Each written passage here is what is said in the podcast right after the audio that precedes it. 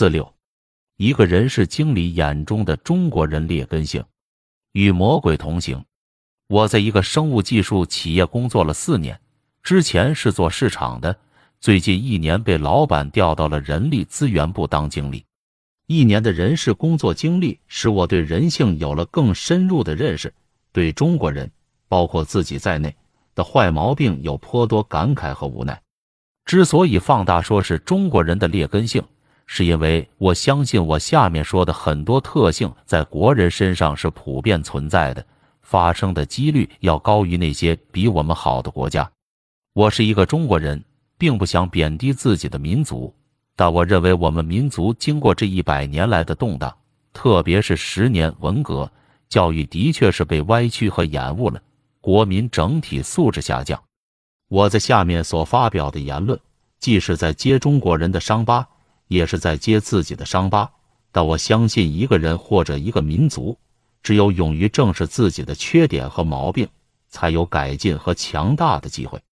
一人人相轻，中国人不是文人相轻，而是人人相轻。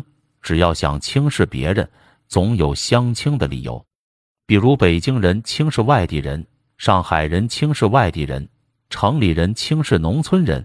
南方人轻视北方人，有钱人轻视穷人，开车的轻视走路的，走路的轻视扫路的，吃饭的轻视做饭的，就是不会相互尊重。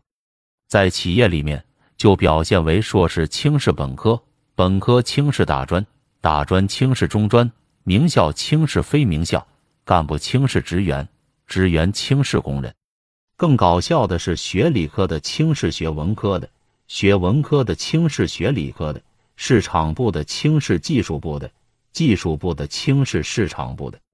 这不是随口乱掰，我就常听到他们技术部的水平不行，解决不了什么质量问题；他们市场部的人员素质太低了，基本的产品知识都不具备。这样的废话加屁话都是一个公司的，别人不行要伸手帮忙，站在那里说风凉话，能解决什么问题呢？说句老实话，在一个公司里面，都是出来打工的，谁比谁高多少呢？何况大家捧着的是一个饭碗。一个缺乏同情心的民族，绝对不会是一个伟大的民族。我每次看见那些吃饱了舔着肚子趾高气昂的骂服务生的人，以及我们公司那些拿着几千块 RMB 折合几百美金的伪白领，以为自己忽然中产了。整个一不知道天高地厚的傻样，就觉得这个国家没什么希望。我记得以前读书的时候，每次大考统计总分要精确到小数点后两位，然后一分数排名，根据排名自己挑座位。于是坐前面的就轻视坐后面的，老师还要说你们坐前面的不要到后面去玩呢。估计中国人爱轻视别人的坏毛病就是那时候养成的。二。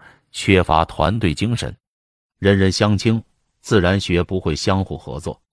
加之私心重，视野窄，眼光短，所以中国人在企业里面非常缺乏团队精神。我最近在公司推行绩效考核，有些部门经理不爽了，因为他们一算自己的奖金要变少，还要被公司考核，于是背后说坏话的也有，开会大吵大闹的也有，不闻不问的也有。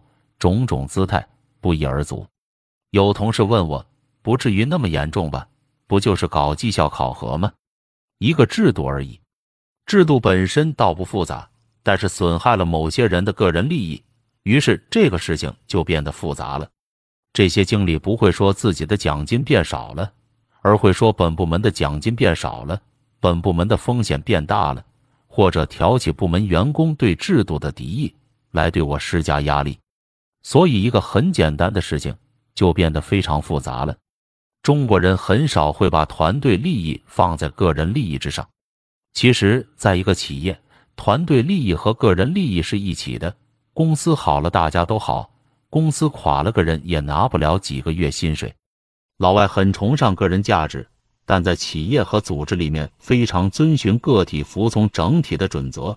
这就是对企业的正确理解。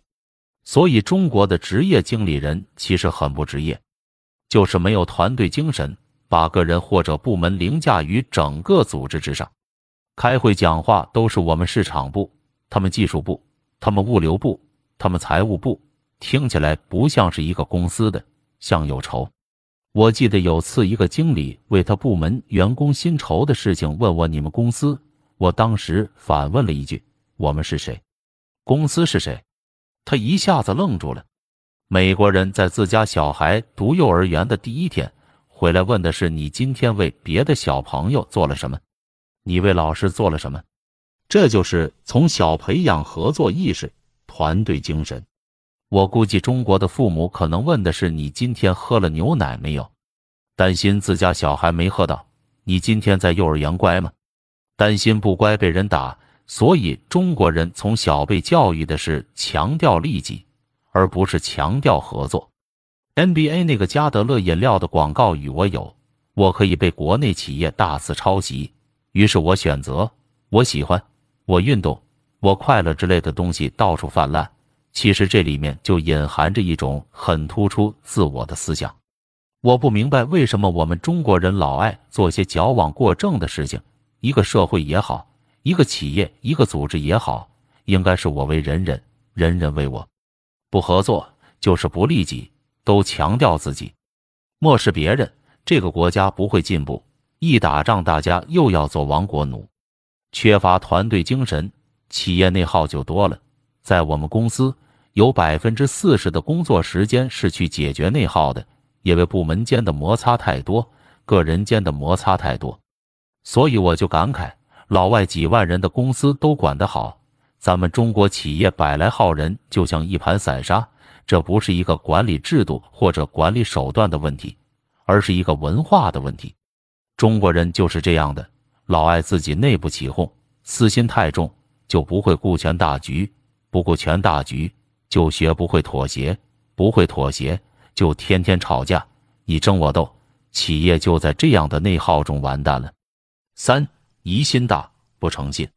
做人事经理免不了经常和人沟通，我就发现我们公司的人与人之间特别不坦诚，大家总是相互猜疑。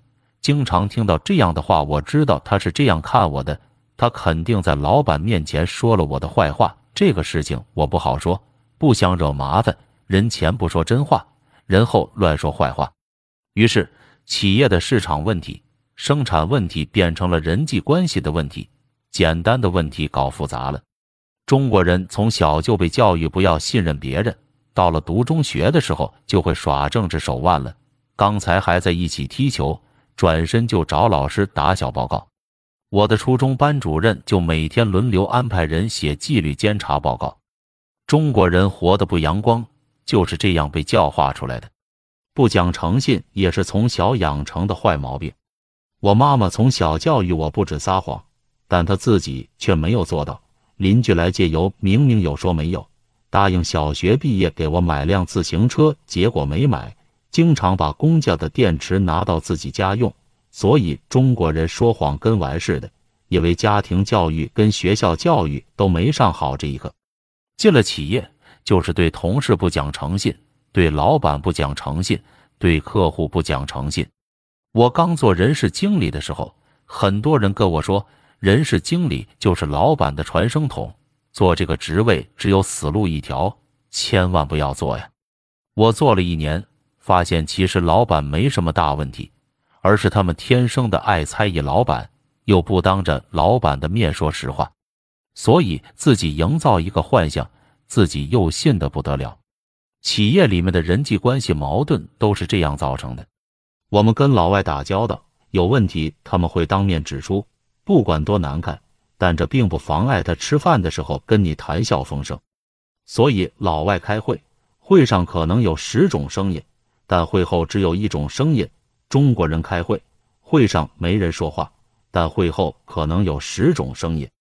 我们老板开会结束时，通常会问大家还有什么意见，全体沉默。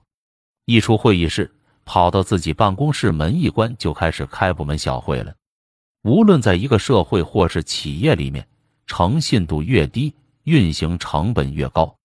中国人只信任跟自己有血缘关系的人，很难相信别人。其实是我们社会不够文明的一个表现。